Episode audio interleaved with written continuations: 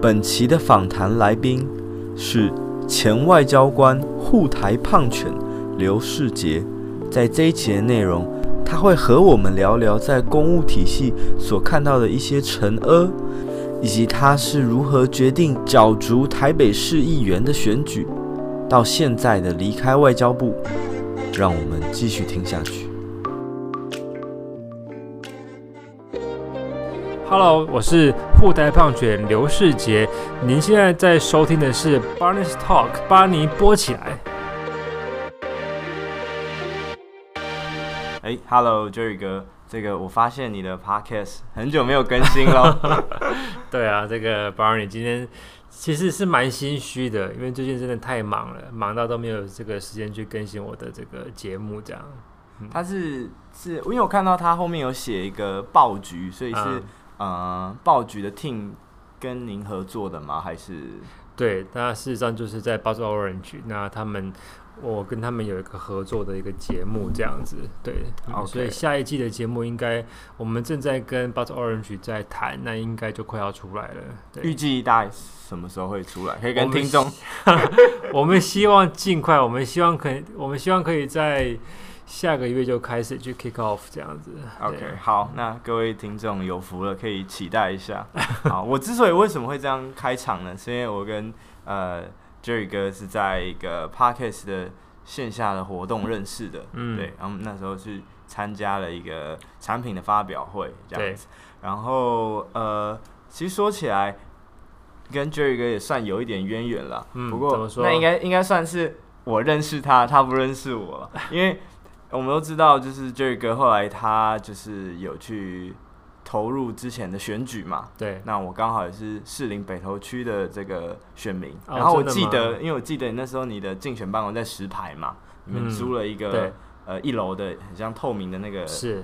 地方做竞选总部，嗯对，所以我那时候因为我家其实就在那附近，所以哎、欸、经过我都会看到，包括有重点是你有没有投给我？有，我都有投。讲那么多人都没有投给我，对，对对，就算没有投给你，也要这时候要说投给你，对不对？Okay, okay, 不然多尴尬。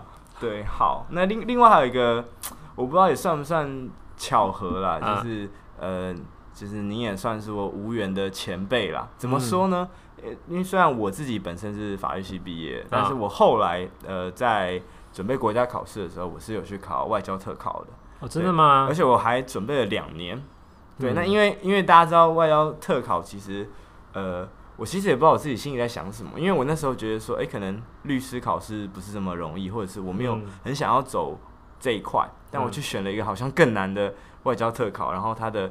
科目很繁多，很广啊，嗯、所以我那时候也有跑去补习这样子，对，等于说我呃毕业那一年的准备，然后在当兵那一年也在准备，嗯，对，准备了两次，然后又去补习，但是很不幸的还是没有没有考上，对，那、嗯、那你是考什么组的？我考英文组的，考英文组，对对我之前有在学越南文，但我觉得没有流利到可以去考越南语组，OK。对对，所以我就是考英文组，嗯，对，然后就是我就给自己一个停损点啦，因为也没有就是呃怎么讲，就是觉得说，哎，那如果做，然后我设一个停损点，那没有达到好，那我们就就可以走不一样的出路的，嗯，这样子，对，好，那呃这边会做这样子的开头，是因为说，呃，Jerry 哥你在。你的新书里面，我在外交部工呃上班也工作工作对工作，不好意思，我在外交部工作啊。你前面有提到说，其实你那一期有很多优秀的同仁嘛，嗯，对，包括说可能当年的呃一些语种的榜首啊，嗯、他们后来都陆续离开外交部了。嗯，嗯那你你觉得说，为什么这样子优秀的人他会选择离开？那每个人他。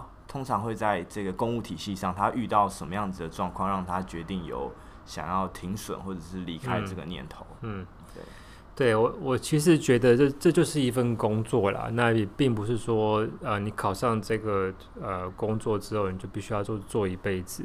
那这个我自己的经验是说，嗯、呃。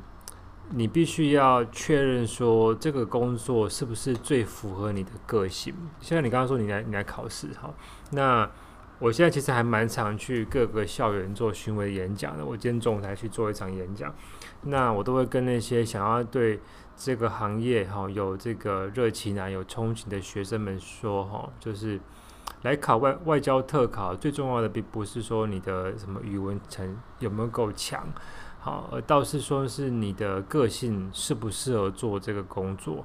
好，那这这这当中要分两个层次来讲。第一个是说你的个性适不适合做一个外交人员？好，像我们做这一行，我们必须要就是很常跟别人去熟熟嘛，好，然后去认识新的朋友。那我们要很常出席很多呃餐会，你可能吃一顿饭，吃一个晚上，就是跟你不认识的人同桌吃饭。那如果你的个性是对于做这一类的事情会很排斥、很反感的，那我。就会觉得说，那你英文再好都不要来考，因为你考上之后你，你你会很痛苦啊，你的深渊就开始了。对，会，所以我变得，所以我会觉得说，就是你的个性适不适合做呃这种很需要做高度的这些社交生活的工作，你可能要自己先考虑一下。那第二点是说，你的个性适不适合当公务员？就是很多人想到外交官的这份工作，他没有去联想到的是说，这份工作的本质是公务员。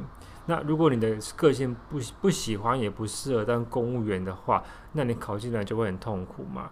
那我觉得我们看到很多很优秀的同事，可能考进来之后一年或两年，然后最后他就选择要离开，说那我就要去往别的方向去发展。那我们也都给予祝福嘛。那我自己也在今年做了一个决定，那我也离开了嘛。哈，所以我会觉得说，呃，其实你你说我我写了这样一本书哈，其实这本书最大的目的就是让呃有志从事外交工作的青年学子先认清这个行业的真实面貌，然后你先确定你合适来走这一途，你再来报考，而不是说抱着那种。心态说啊，我就先考再讲，有考上我再来打算。你通常你考上之后，你舍不得放弃嘛，你就你就会开始做下去。但你会觉得说，那如果你发现这个这个东西并不是那个 picture，并不是你本来所想的那个 picture，那你就会做得很痛苦。可是你会越来越舍不得离开这个工作。所以因为这样的一个原因，我才写了这样一本书。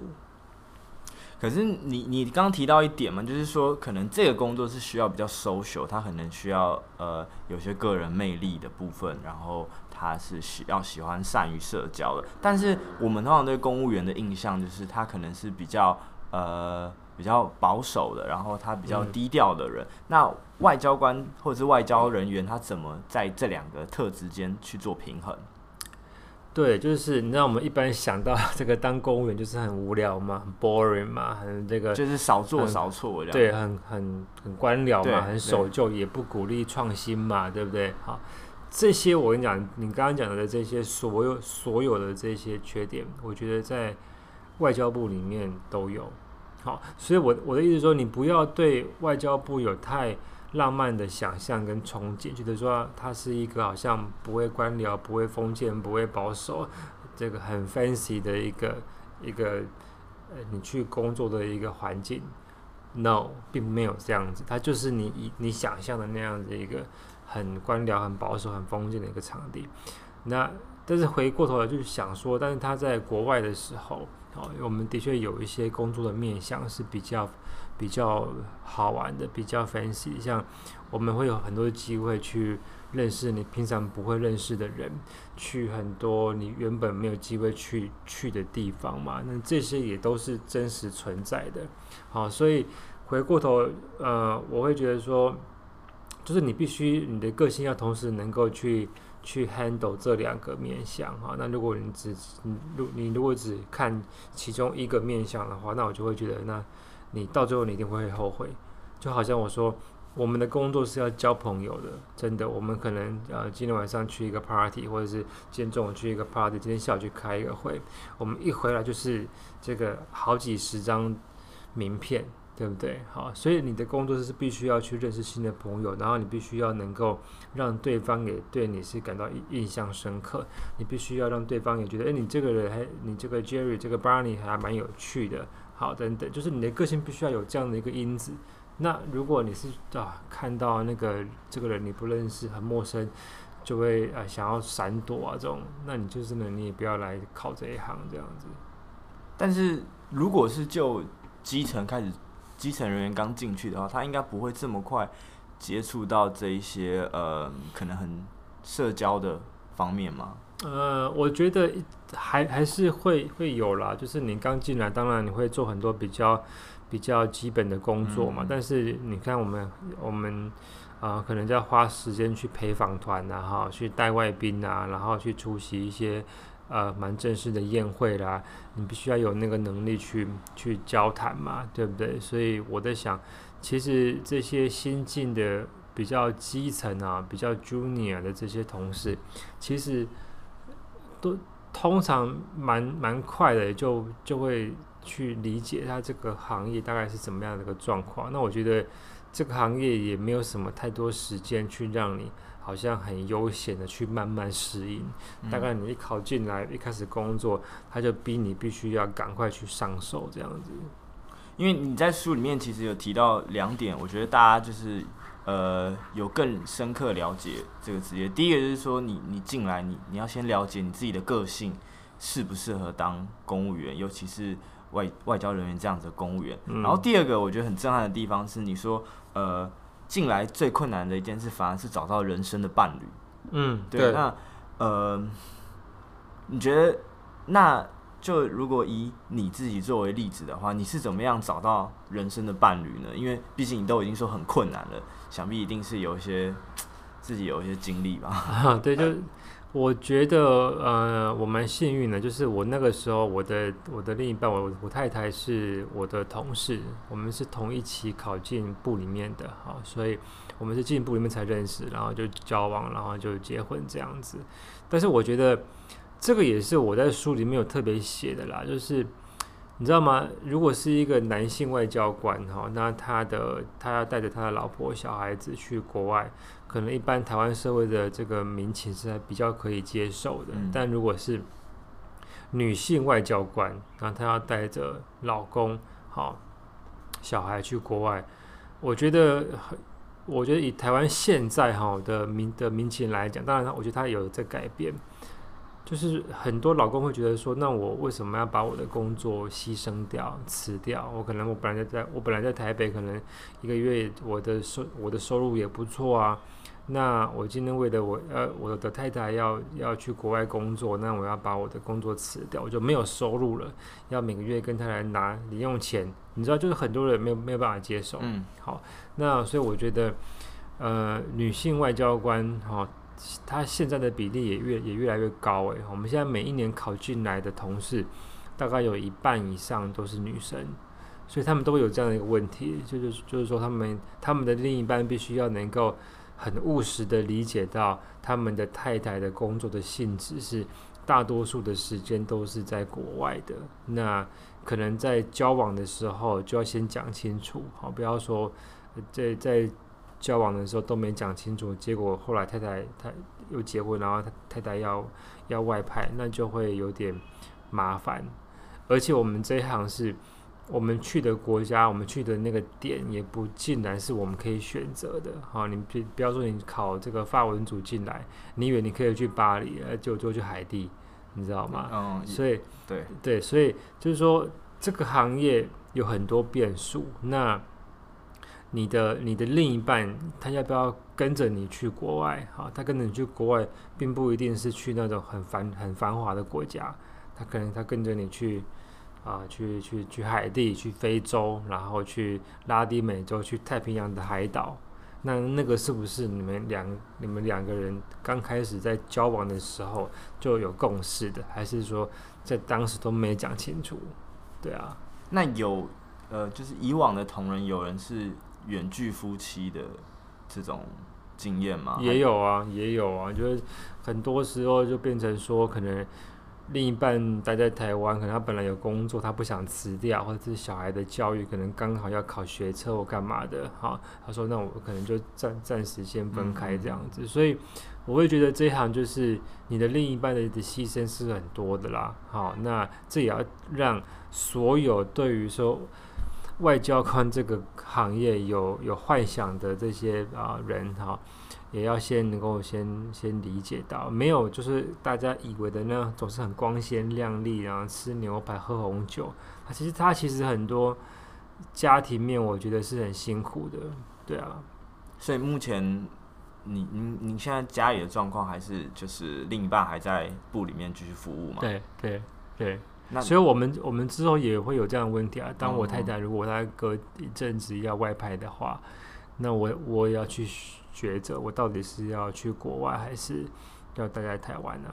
对啊，所以这部分你们还没有一个还没对啊，因为我在刚刚离开，我现在我本来在工作嘛，对啊，对对，嗯，我觉得这确实是很容易让大家呃误会的一个点啦，就是大家可能觉得说，哎，这就是。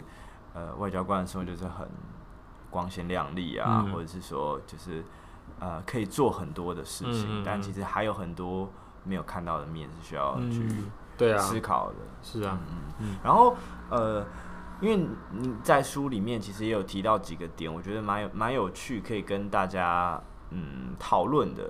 其中一个是我觉得呃。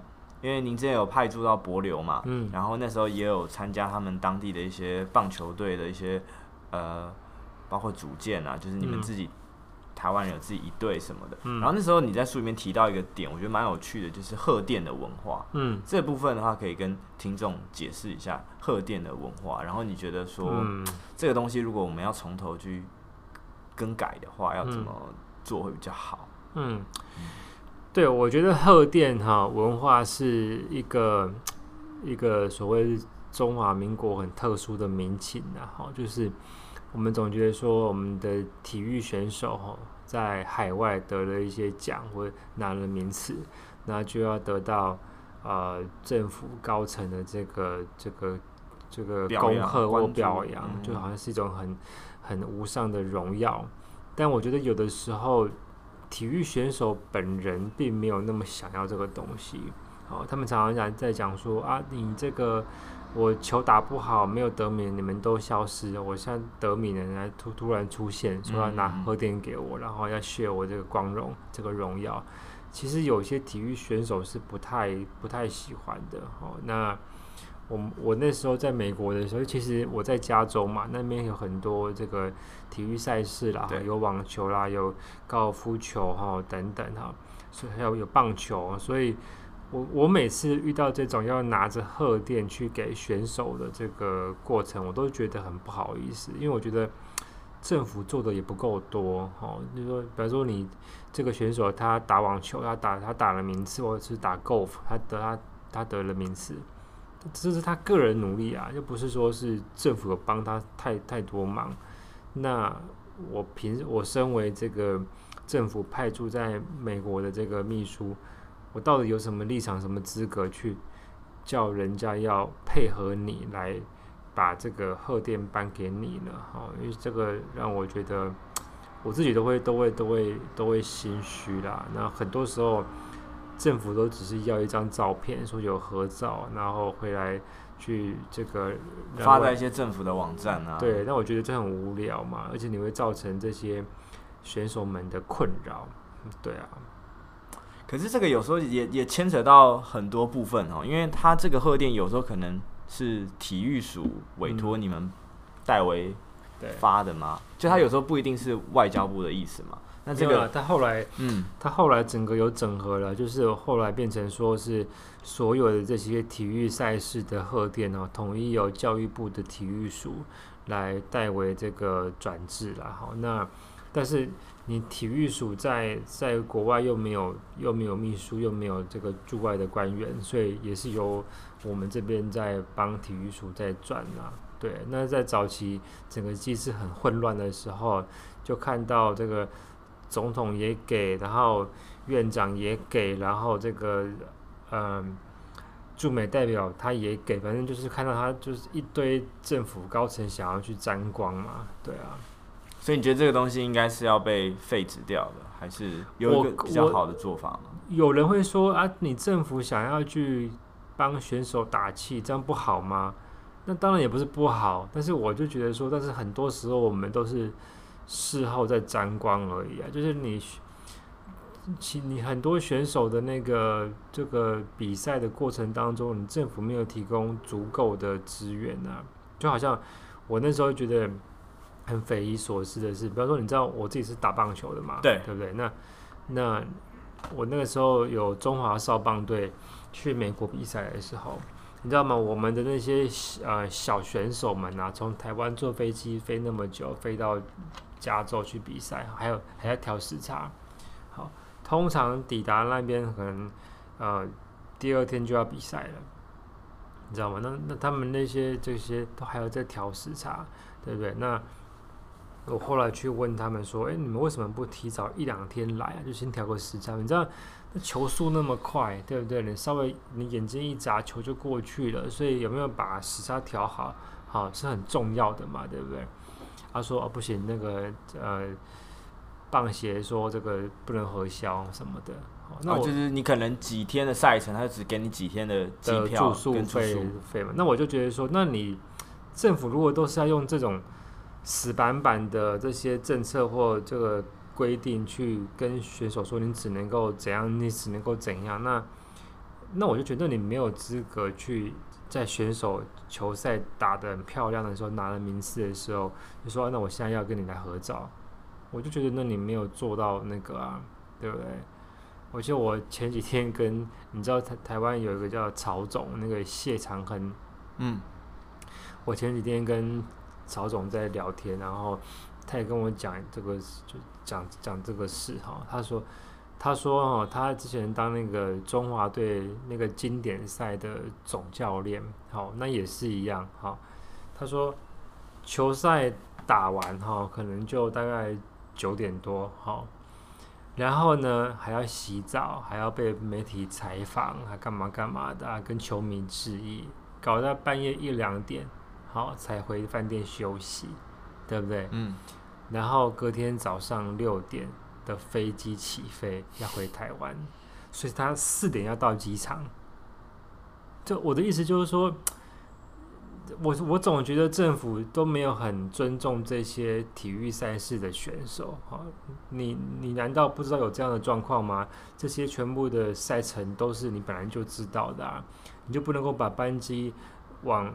往往后挪，多待半天，多待一天，让选手可以稍微休息一下，这样都做不到吗？我觉得也是，你知道吗？就是我总觉得说，你政府都没有去设身处地为选手着想啊。那包括以前台湾有一个这个打高尔夫叫做曾雅妮，对，他曾经是世界球后嘛，对不对？他人生这个最巅峰的时候，他常常在在美国比赛。那我人也在美国。那我每次要跟雅尼的经纪人说：“哎，那个雅尼，如果这个礼拜的比赛有拿到名次，那个我们这边有个贺电要给雅尼。”嗯，我觉得很不好意思啊，因为你知道这个，就你过去没有帮什么忙，然后突然对，因为你知道吗？在打 golf 的时候，你可能一个推杆哈，稍微呼吸多一秒钟。那个推杆就歪掉了，那那然后就多一杆了。所以他们在比赛的时候是非常专注，他们不要有任何的打扰。可是你你你身为这个政府的代表，你 care 的只是说我要赶快拿贺电，要转交给亚，你要跟他合照，那我要回去跟跟跟处长、跟大使、跟部长交代。那人家就觉得说，Come on，我现在我还在比赛耶。你现已经在跟我在讲这些讲，你知道吗？就我就会觉得我自己后来都蛮不好意思的，对啊，嗯，就是我我还在专注在赛事里面，就是这些外物应该都不，你知道这些呃职业选手，他他可能这个这个这个杯也好，这个比赛没有打好，他名次都掉了几名，这个都跟他的收入、他的代言、他的奖金是有关系的，那难道？就为了要配合你政府演出，他这个比赛多两杆，然后这个奖金少二十万的美金，你政府你要负责吗？你懂我意思吗？嗯、人人家是职业选手啊，对啊，所以我都，啊，我我不知道，我我真的觉得所谓政府的贺电文化是一个全民可以去反省的一个东西啦，就是不是不行，只是你应该是要有一个配套的，你应该以选手为主。而不是说你想要喧宾夺主，让选手来配合你演出，来配合你去拍个照啊，配合你去干嘛干嘛的，这个就这个就不对啊。我觉得可能有有一部分就是，呃，就我们会讲说这个心力除弊嘛，可是可能政府有时候太着重在除弊这一块，它这个都是就是长期的这个陋习啦。嗯、你看我们政府有贺电，从早期中华少棒队什么那个三级棒球开始，嗯、这其实好几十年的，你知道。早期，因为我觉得台湾的外交处境很艰难嘛。对。以前我们这个，我们很小很小的时候，这个半夜爬起来看棒球等等，所以我觉得以前呢、啊，台湾的这些体育选手都有那种要为国争光的压力。对。好，那就变成说，他们政府就就有个这个这个陋习，就是说，你这些选手都要配合我。如果你今天你拿了名次，你得了奖，啊，是是这个帮。帮国家、帮政府在这个，所以我们一定要给一个东西给你，表扬你这样。对，这是从以前到现在的这种，我觉得是蛮过时的思维。嗯、那现在我都觉得，现在我都觉得这些，比方说我们的三级棒球，哈，我我都觉得他们去国外比赛，真的不需要再扛这个压力了啦，因为这个。说老实话也蛮病态的，对啊，也蛮也蛮不健康的。更何况，如果今天不是这个三级棒球，而是说是这些国外的职业运动，比方说棒球或网球或 golf 一样，对，他们这些选手是为了自己的职业，职涯，他们他们要养干地，他们要养一堆在他们旁边的人，有按摩师啊，有。防护员等等，他们要拿奖金的啊，他们不需要去配合政府演出啊，对啊，所以有一部分可能也是政府的一些高层或者是一些官员，他其实是跟现代状况是脱节的，他会不会是没有一些体育的意识？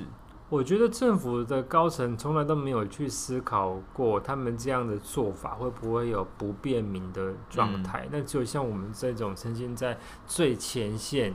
去做这些事情的人，我们才知道，其实这样的过程会让很多人都很不舒服，对啊。嗯。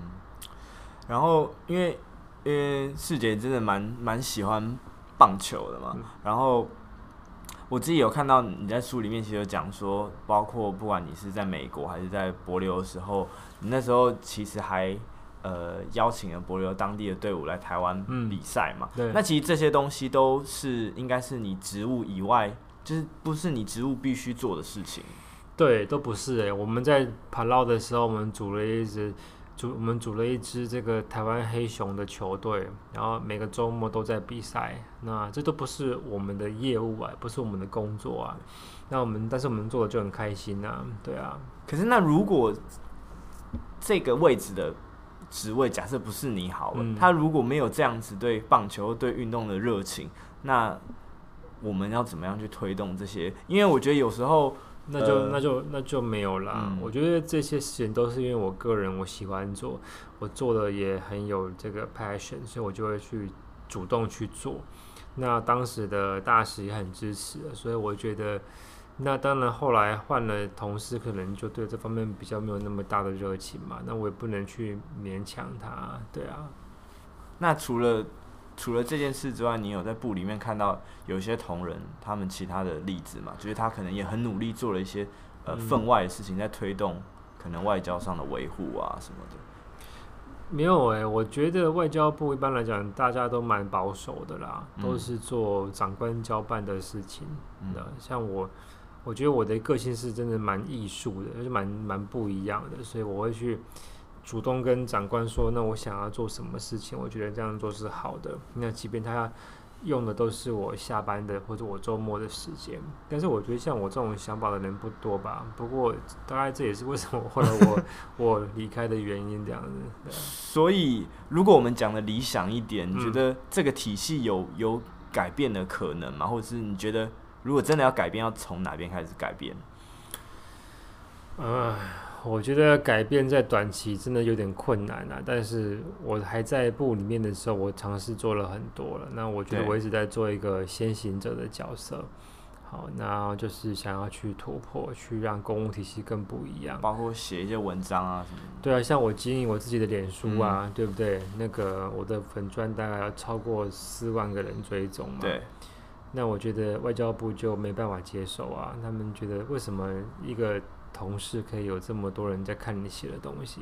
那可能很多时候我发的一篇文章的的触及率，或者说按赞的数量，都比外交部的 的粉砖还要多嘛？对，对，那所以我觉得他们大概也无法接受为什么有刘世杰这样的一个同事，好，所以。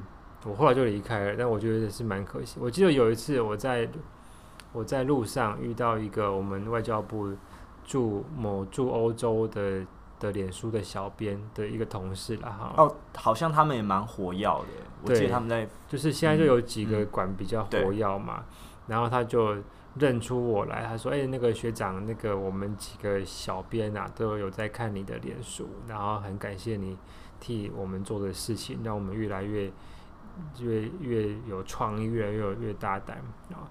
那我就是，我当时也蛮感动的。可是后来过没多久，我就离开了。就是说，像我这样的一个个性，喜欢讲究创意的这种个性，喜欢做社群媒体沟通的这种个性，在部里并不是受欢迎的。那你要回过头去想，那为什么你外交部的社群媒体的经营都都？做的不够好呢，嗯、你要去想这个事情啊。对啊，我觉得是可以检讨的，因为现在其实蛮多呃政府官员的小编现在都蛮用心在做，包括可能像什么海巡署啊，他们海巡署跟内政部什么都蛮有创意的。我说你你去想一想，上一次外交部的脸书让你觉得有创意的是哪一个？好像就是欧欧洲那个吧，之前好像去年圣诞节还是什么时候，他们有一个。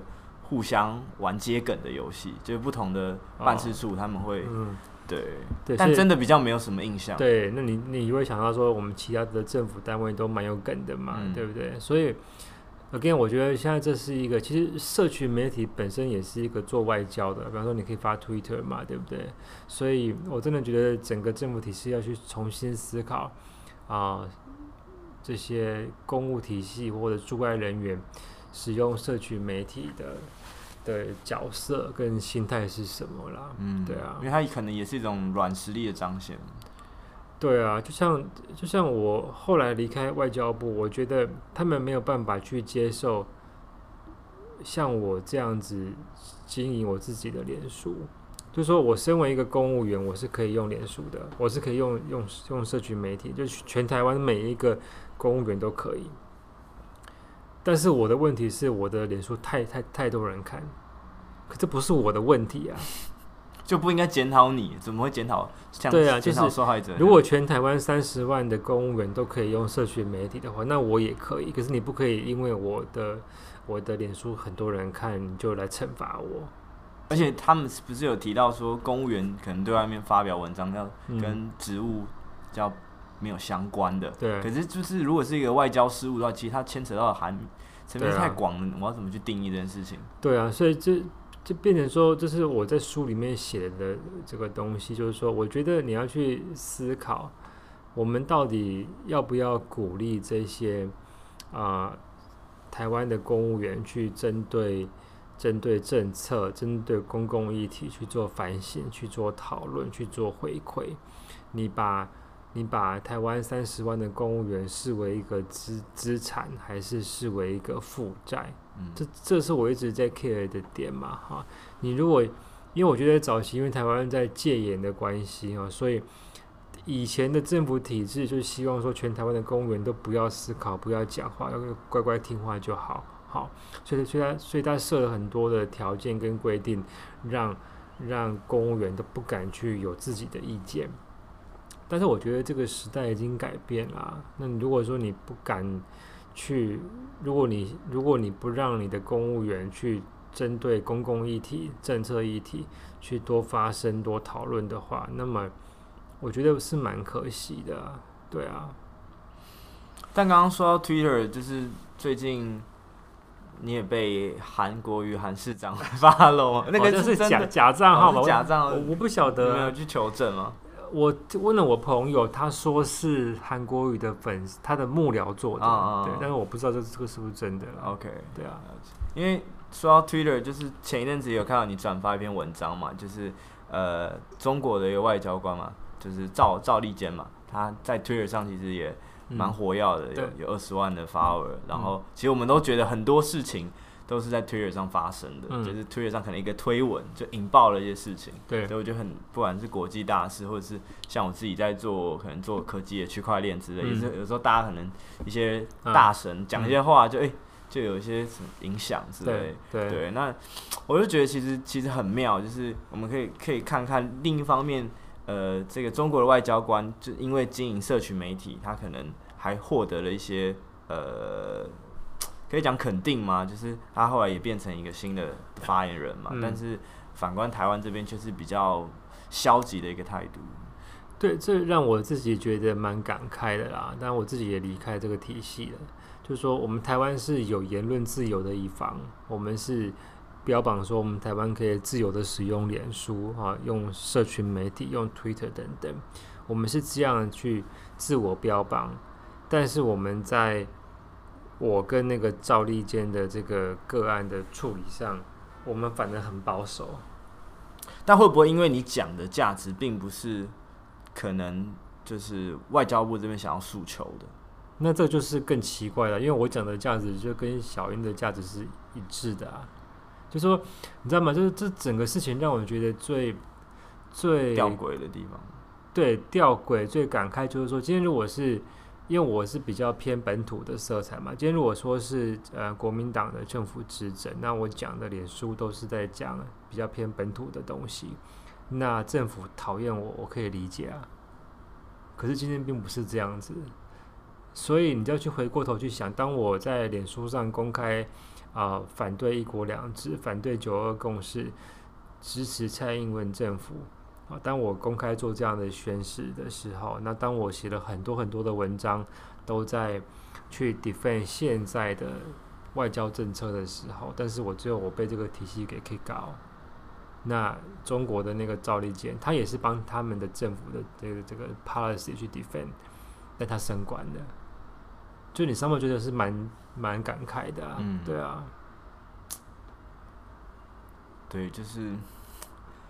嗯，但我觉得这个短期内应该是不会改变了。对啊，所以你看，我就是我写了一本书嘛，那我就是也是提醒很多那个就是有志从事做外交的这些青年学子啦。我说你们真的要好好去思考哈，你的个性啊、喜不喜欢当公务员的这个的这个事，因为我不觉得台湾的公务体系在短期之内可以改变啦。对啊，因为像我这样的人都被赶走了，那。那你如果觉得你的个性是非常排斥当公务员的，那我真的觉得你也不适合来考外交部。那后来，因为我们知道，其实做外交人，他是一个比较呃垄断的一个职业嘛，或是一个一个垄断的市场吧。好，也不不能精确这样讲，但是就是这一些可能离职的同仁，他们后来的发展，或者他们后来大家都。就是、我觉得每个人的状况不一样吧，就是有人可能就去业界啊，有人就是去念书啊，去当当学者啊，嗯、等等等。像我现在也去业界了嘛，所以我觉得每个人的状况不一样啊。我但我自己就是觉得还蛮开心，我换了跑道的，对。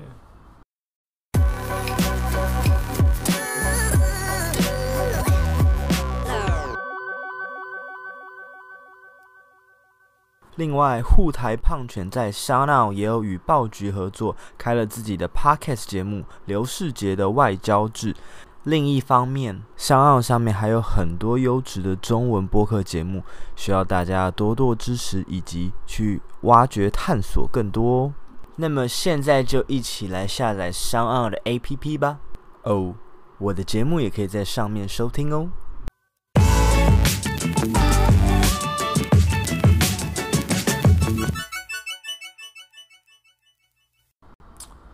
因为我们刚刚有有提到就是中国的部分嘛，然后我们想说也可以聊一些比较国际的议题，嗯、就是包括前一阵子说也发生了蛮多事情，像是嗯南方四剑客啊、嗯、NBA 的一些事情。嗯、那我们就发现说，其实呃，因为其实西方的世界跟中国交往的时候，主要就是分成可能围堵跟交往两两个路线嘛。嗯，那我们现在发现其实蛮多比较可能欧美左派的一些。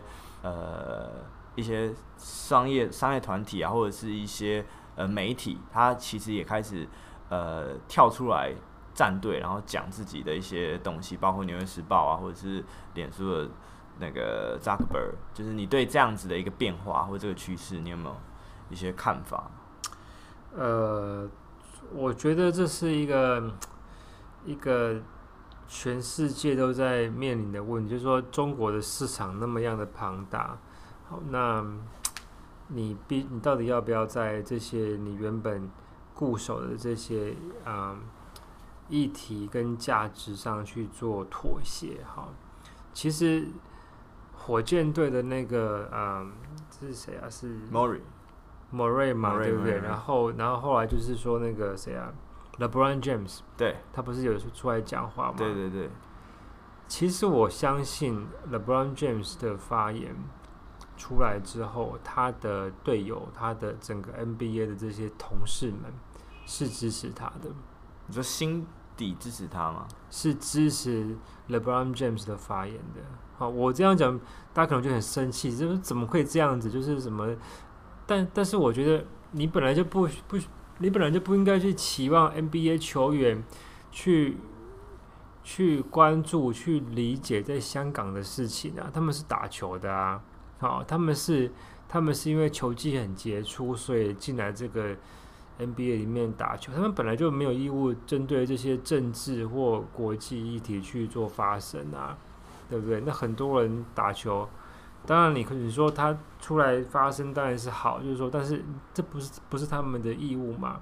对，我相信的，我我我相信，当这个 LeBron James 这样讲的时候，他的他的同事是会是会感谢他，因为没有没有必要去去因为你的一席话让让大家没有没有工作做，嗯、或者是经济可能蒙损这样。对，像他们他们上次去中国打这个热身赛，哈，然后。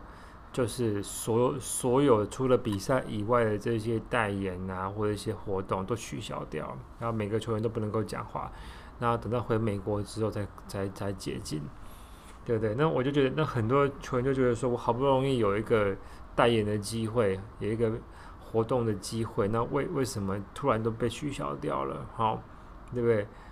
嗯，老美本来就是对国际事务非常。不了解的国家，嗯，他们的眼中就只有美国。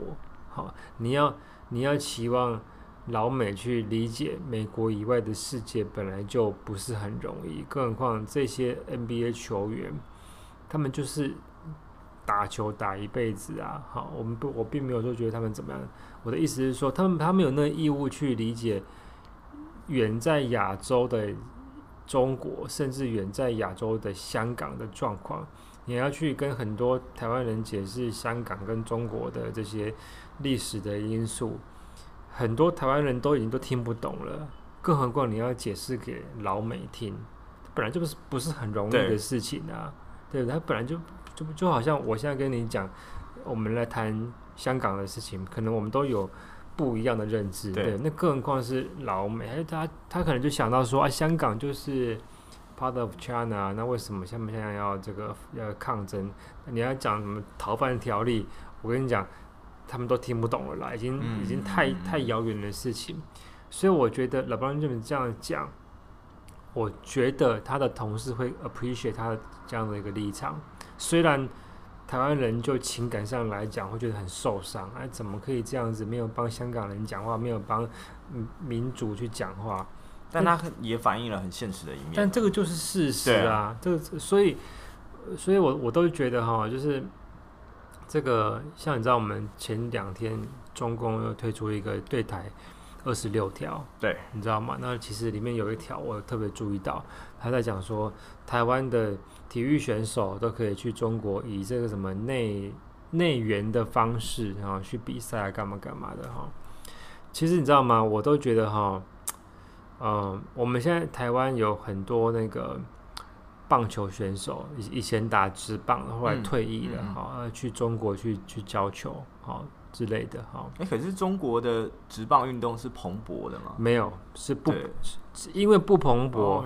所以才才不是问题。Oh, OK OK。你这样去想象哦，今天如果有一天棒球这个运动在中国慢慢的发展起来了，它有十四亿的人口，它成为一个很庞大的市场，跟篮球一样的话，你知道吗？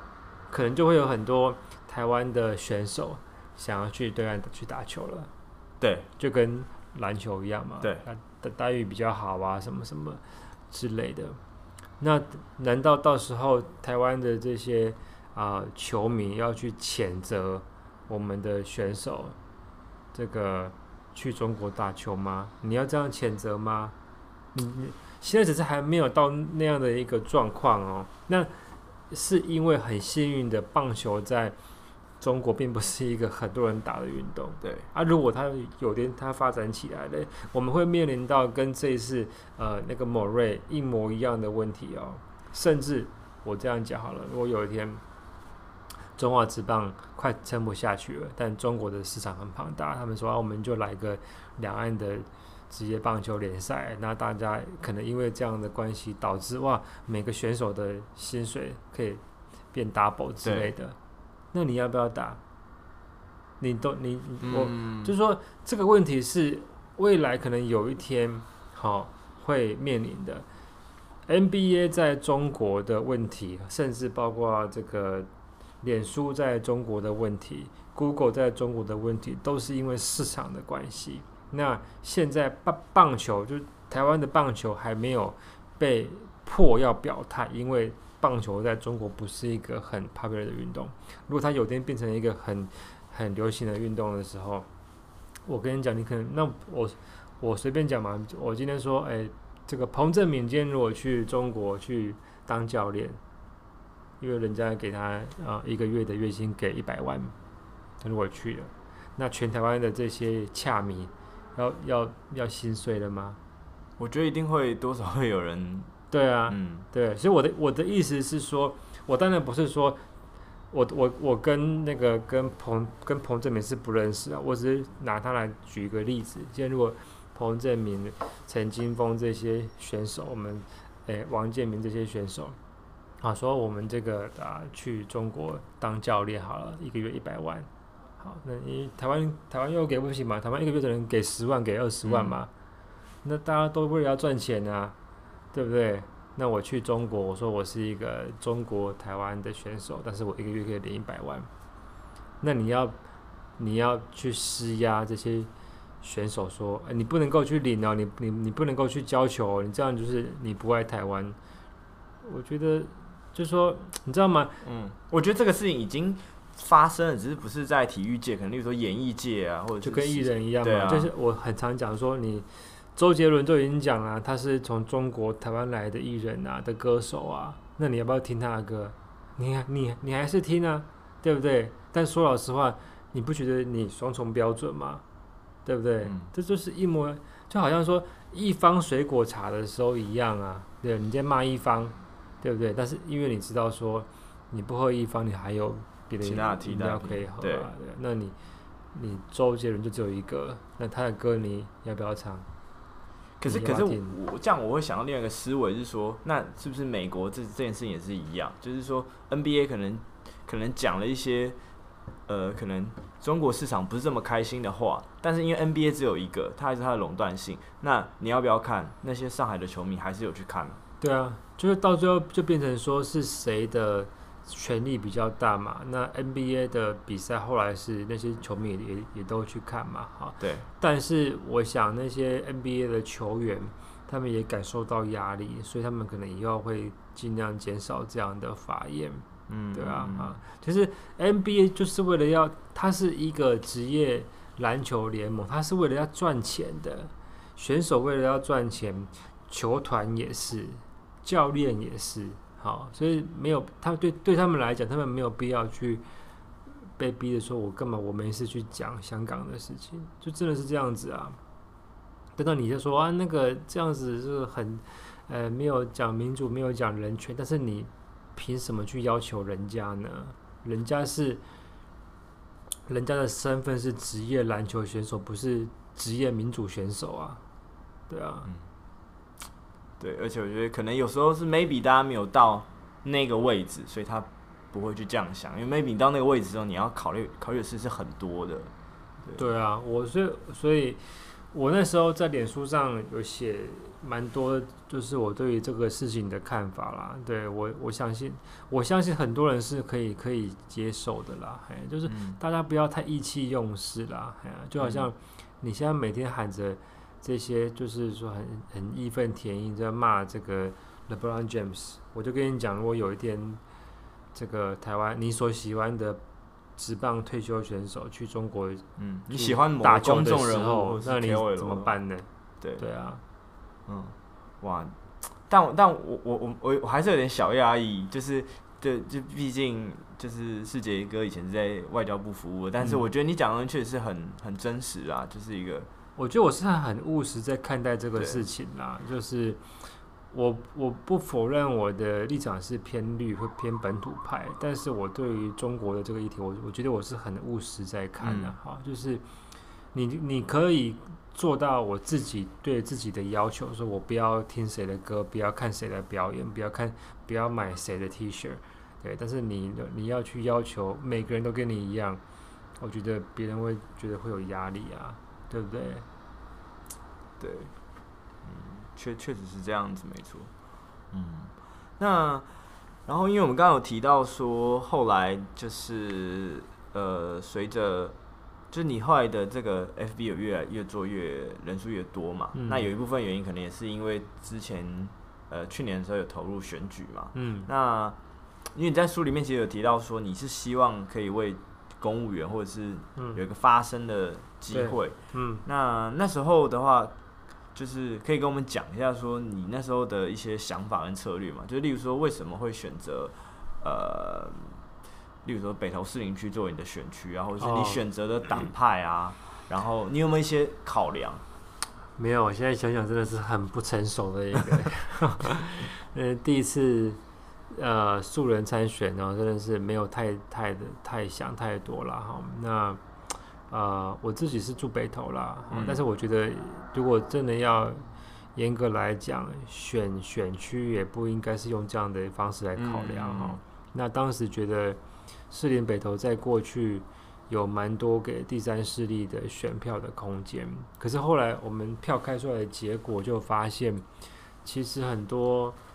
呃，就是整个第三势力在士林北投北投选区的票都分散掉了。就如果大家没有每个党都派人出来选的话，嗯嗯、其实集中起来是有有两席的空间。可是因为大家都出来选，所以就分掉了，所以是蛮可惜的。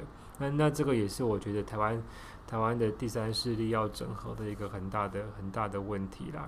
那现在如果要我再重新选一次，我搞不好会选其他那些选区是比较适合打空战的，嗯，所以那那时候会选择社民党，是因为跟你自己的。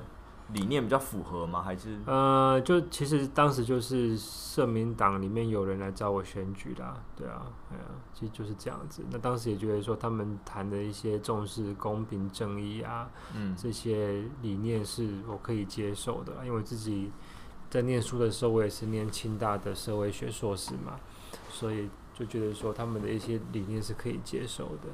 但是我觉得。选举还是这样，要很务实看待啦。嗯、光谈这个东西，没有选上，没有席次，就是什么都没有嘛。对啊，嗯，是啦。但是之前那个高雄也有一个那个呃市议员的选举人陈陈柏伟嘛，他他他也是没有选上。嗯、他他其实我觉得他后来是蛮活跃的。嗯，对啊，就是。呃，确实是，如果没有选上，不能做一些事情，可是未必也、嗯、也也是不好，也也没有不好了，对啊，我觉得。对，就就等于说是一个初试初试提升的尝试嘛，嗯、我觉得也很好，因为我其实也也是因为那个选举，才把我自己变成一个公众人物嘛，嗯对，这个转捩点，对啊，嗯，可是其实选举要花的资源应该是花很多钱啊，嗯、对啊，我我已经花很少了啦，但是跟其他的候选人比起来。但但是我觉得你也不可能都不花钱的，对因为你要把自己的知名度打开，那个所有的东西你知道，即便打空战都很需要钱呢。对对啊，有人以为打空战写写脸书不用钱，我我我才不相信。你的一些文案，或是你投放一个广告啊，对啊，如果你都光靠原声触及的话，应该也是很难的、啊。像你你要你有自己在做这个节目，你就知道嘛，对不对？你要你要 organic 的，还是你要靠砸砸钱去投放？你不投放的话，那每个人都投放啊，你怎么办？你就看不到了，除非你有一个爆点了。对啊，对啊，对啊。这就是很现实的事情，对啊。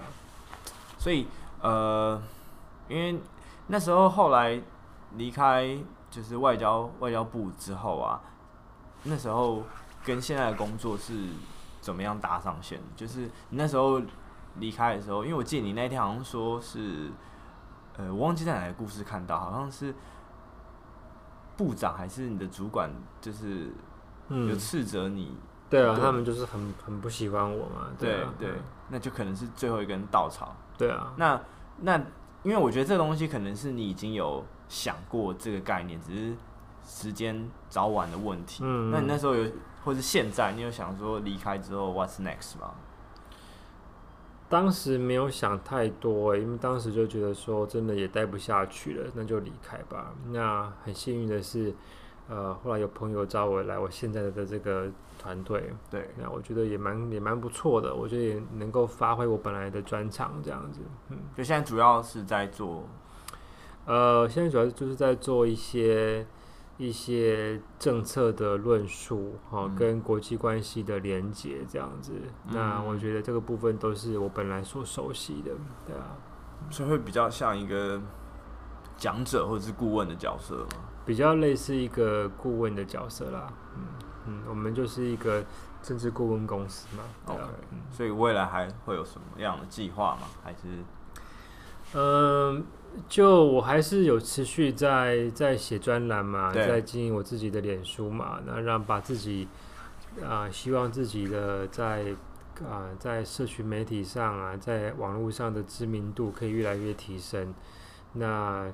希望下一次还有机会的话，可以，我也不，我也不会排斥再出来选举啊，嗯，但可能就也还也还不确确定，就是毕竟，对啊，因为选举很多主客观因素啦。可是是什么让让你再 push 你再想出来选？因为你其实也知道选举是因为你自己也选过一次嘛，嗯、就是很花时间、很花精力，嗯，然后你可你你的策略可能也会。受影响，就是 maybe 我我讲个假设好，如果你今天可能在两大党找你来选的话，嗯，maybe 你你的胜率就会高很多。可是这会不会跟你的一些呃基本价值是违背的？呃，为什么想要出来选？就我觉得我去年出来选举，我的整个过程是蛮开心的。嗯，那我觉得那是一个去。跟人家互动，去说服、说去说服别人的过程，那我整个选举的过程是蛮 enjoy 的。所以，如果还有下一次的话，应应该这样讲，就是在台湾，如果你想要去改变一些事情，你必须要有一个位置嘛。那选举是最最快的事情，你可以有一个位置，可以有一些资源去做很多改变。那我现在等于说从另外一个角度、另外一个角色出发，我觉得也很好。但是我觉得 at some point 还是要去去做那样的一个事情吧，对啊。所以你不会觉得说，假设今天选上可能是一个比较第三势力党派的席次，你不会觉得说这样可能要做的可以做的事情会比较少，或者是你那时候遇到不一样的阻力？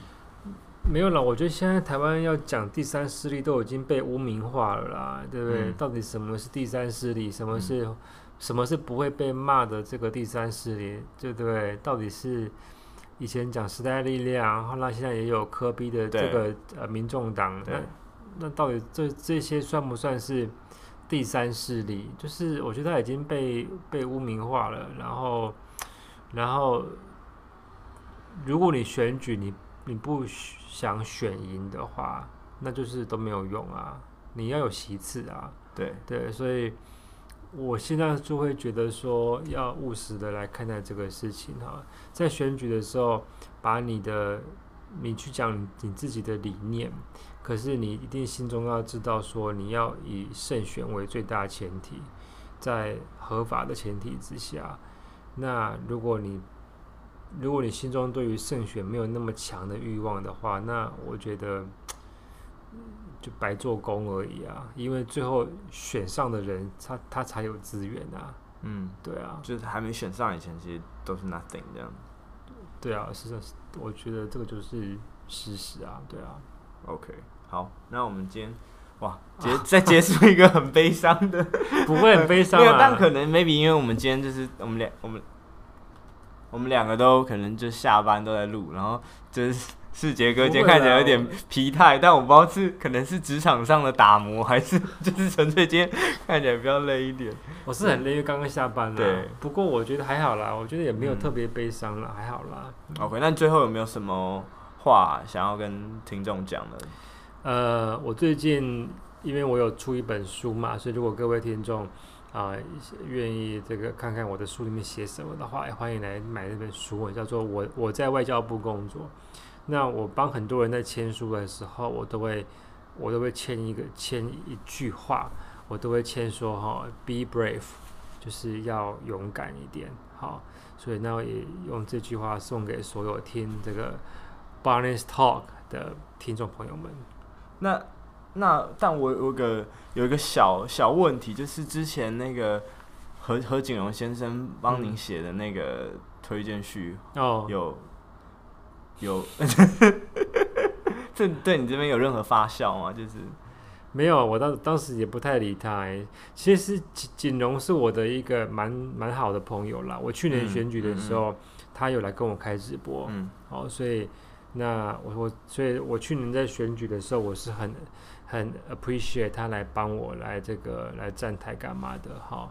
所以，呃，那他那我觉得现在他因为他去帮帮民众党选举，那因为很多政政治上的东西就会变得说原本没有怎么样的东西，然后就被放大、被扩大解释。好那我出那本书，因为。我其实书里面有一部分是在讲新南向政策，讲我对台湾新住民的这些看法。那我觉得何锦荣大概是我认为台湾要谈这个议题哈数一数二最有资格讲的人，他也长期在关注这些议题。那因为这样的关系，锦荣也知道我对新住民、对新南向的关心不是为了选举，而是我长期写了很多文章在在谈这个事情。那我出这本书的时候，我也请他帮我挂推荐，那他也答应了。就对我来讲，我觉得是一个 honor，就是说，因为我这个请朋友来推荐来 endorse 我的书，我总是觉得我很我很感动嘛。就是你愿意来帮我的书背书，好，那我总不可能说，哎，你要写什么话来 endorse 我，我还要不高兴，我还要帮你改审核，我觉得这样子很不尊重人家，所以每一个朋友。写一段话来帮我 endorse 的时候，我从来都没有改过。我觉得那就是你们想要讲的话，其实就是这么单纯。这个他帮我写那段话来推荐的时候，说老实话，他都还没选举，他都还没有宣布参选。嗯，所以这完全就是因为选举被放大的东西。我所以我当时也没有什么去回应。对啊，可能那那时候那个情况是他，呃，就是那个。异国的姐妹是真的希望说可以没有啦，我觉得他只是一个一个半开玩笑说，嗯呃、那个如果说你想要在这边，他也没有直接说就要跟我生，他只是说如果就是你有一个小孩子，你可以把他放来博流，那因为我们会很我们我们非常喜欢你，我们也会好好好的照顾你的小孩子。好，那其实就就是一个我觉得很友善的一个对，对你的一种肯定肯定啊，我觉得到底。大家也不用去把他想的说什么，他要跟我怎样，并不是这样子。嗯、对，那现在其实就是，如果你有看完那本书，你就不会有这些疑问的。那我想锦荣用一种，其实因为他的个性本来就是很喜欢开这种玩笑，嗯，对，所以他就写了那样一段话。那我当时，诶、欸，就是那个出版社本身也觉得蛮有趣的，也觉得也不用改了，就这样子放了。嗯、对啊，对啊。其实有时候就是。被过度解读了啊，就是政治啊，因为 他写那段话，我出那本书的时候，何景荣都还没有宣布参选的，嗯，所以已经几个月都没问题。是突然因为，其实那个时候就是因为他前两天他去战吴一农嘛，对，他去占吴一农的东西，然后让很多农夫农妇很不开心，才来反击嘛。那我觉得很无聊啊，就因为这个都这个就是选举，我自己也选过，我知道你就是大家都要有话题嘛，要有新闻话题嘛。那我觉得哎，算了，就不不想理他。对，不过不过新南向那个 part 我真的是也蛮认同的，因为就是世杰哥自己在自己的 podcast 也有。做一一段就是批评，也不算批评，也是检讨政府的一些新南向政策。对啊，对，大家有兴趣也可以去，就是世杰哥 Podcast 去听听看。谢谢，对，感谢。那我们今天谢谢护台胖犬，我谢谢 Barney，对，我第一次台教授加护国神犬，然后觉得护台胖犬，对，尴尬，对，OK。但我最后有个小问题，为什么 IG 的账号是那个老狗追求？还有个典故吗？呃，我就对于老狗这个名词有好感。OK，对我，我以前我觉得这个这个问题还不错。我以前我以前在念大学的时候是个文青，嗯、我曾经写过一些喜欢打棒球的文青。对，我喜欢写诗。OK，啊，那我曾经写过一段诗，叫做“好在爱情的面前，我卑微的像条老狗。”所以。所以我就一直对“老狗”这个词就觉得很有好感，很有喜感。Okay, okay. 那那时候我就觉得，哎、欸，要设 IG 嘛，因为、老狗追求还蛮有蛮有画面感的。Okay. 所以那个 chase ball，那个 ball 不止你跟某一个抽象想没有，它就是一一条老狗在草地上在追一颗球的那个画面。Okay. 好好，我我一开始多想，我想说，嗯，外交人员应该是可能什么。你知道，就是英国首相讲过某个典故，是老狗追求，对对对。OK，好，那我们今天也是谢谢这个，谢谢 Barney，谢谢四野哥来上我节目。那如果大家对于访谈的内容或者是方向有任何意见或者是评论，都欢迎到 Apple 的 Podcast、iTunes 上给我五星评价。好，那我们就下次见喽，拜拜，拜。